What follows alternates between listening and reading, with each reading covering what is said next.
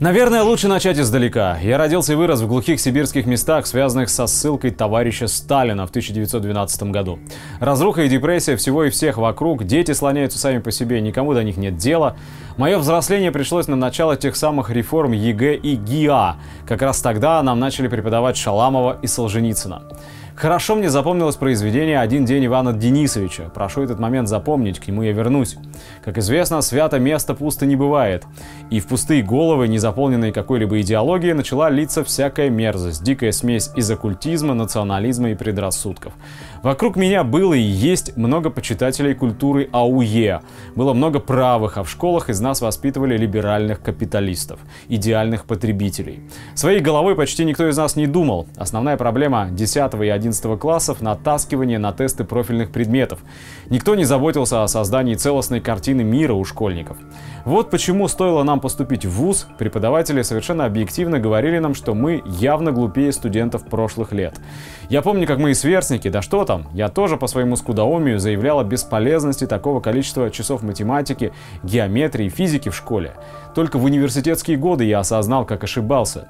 Я понял, что все эти науки проявляются в жизни даже в мелочах. Например, что медицина невозможна без математического и статистического расчета, что физика и геометрия определяют ударную боксерскую технику.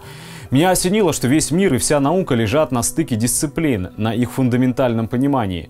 Эти истины должны были объяснить еще в школе. И мне страшно представить, что будет, если в вузах окончательно введут тесты по типу ЕГЭ. Выучить тест гораздо проще, чем составить целостную анатомическую картину тела человека в своей голове. Тест не отражает реальных знаний, и чем лучше студент готов к занятию, тем хуже он пишет тест, как выяснила одна прикладная кафедра. Нас заставляют писать тесты почти по всем предметам, еще и аккредитация с госэкзаменами состоят из них.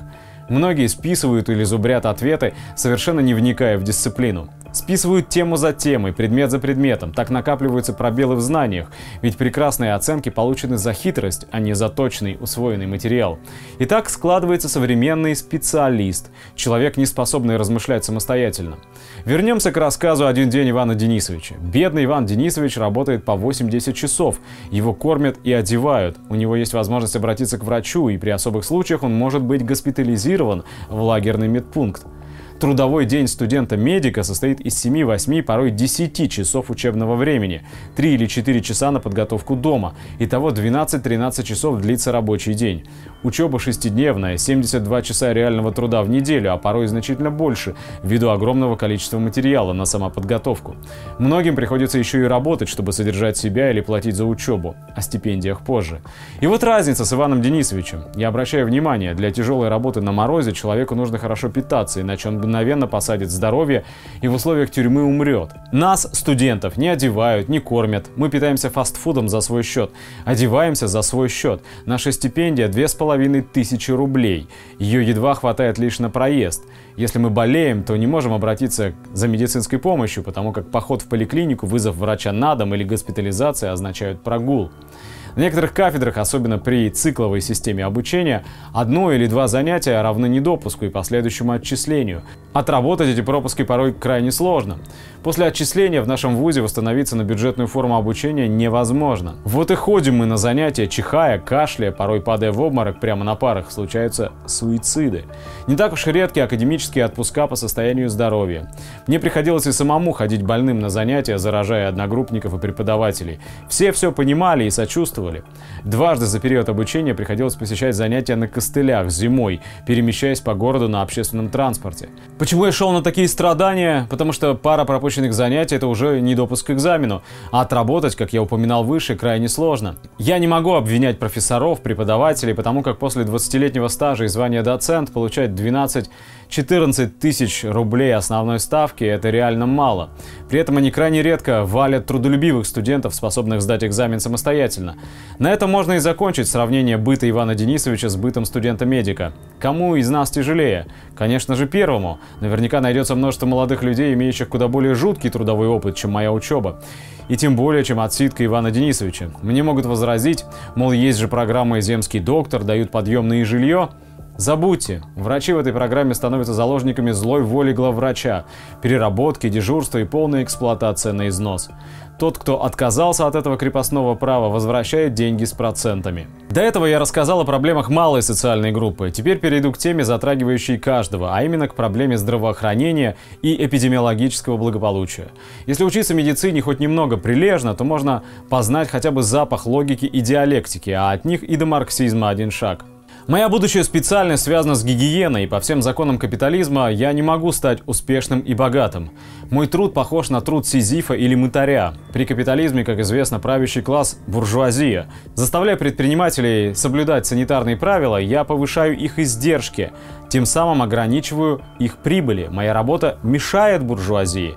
Может ли быть качественным санитарный надзор при такой экономической системе?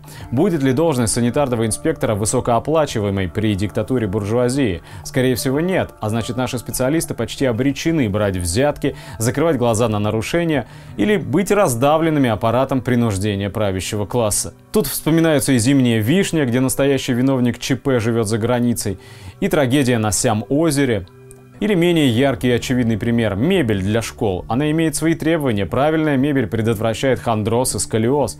Хондроз же, в свою очередь, нарушает нервную проводимость к внутренним органам, расстраивая их функции и, что важнее, нарушает ток крови к мозгу, снижая память и замедляя развитие детей, ухудшая зрение. В будущем это дает дорогу инсульту и деменции. Капитализм напрямую вредит нам и нашим детям.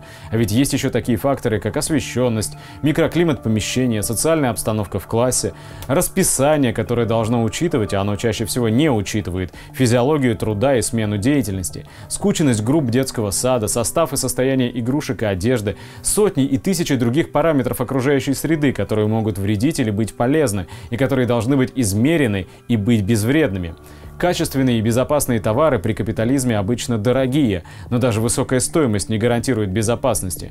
Государственные учреждения делают все, чтобы сэкономить. Избыток сэкономленного можно умело распихать по карманам. Экономят на нас, на наших детях, каждый день портят здоровье нашим детям, вредят растущим организмам. А если вы хотите поспорить, то откройте Санпин или любые гигиенические нормативы по школам, детским садам, столовым, технические регламенты и почитайте их, разберитесь в них и ужаснитесь. Воспитание в школе тоже не ведется, секций нет или их мало, дети часто предоставлены сами себе. Старательных в учебе презирают сверстники. Родителями в моих краях нередко становятся уже в седьмом классе, узнают о риске половых инфекций часто эмпирическим путем, на своем печальном опыте. Семьи не могут относиться к детям внимательно, когда рабочий день длится по 10 часов и более.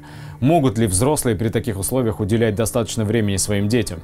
Порочный круг сформирован, и никакие реформы образования здесь не помогут. Проблема намного глубже. Капитализм, диктатура буржуазии, она имеет лицо отвратительного людоеда, в сравнении с которым все чудища Стивена Кинга — это аниматоры на детском празднике. Это монстр, который способен превратить детский сад или аквапарк в человеческий жертвенник капиталу. В заключение напомню, под лежачий камень вода не течет. Боритесь за свои права, совершенствуйтесь в профессии, ведь только созидая можно что-то улучшить и изменить.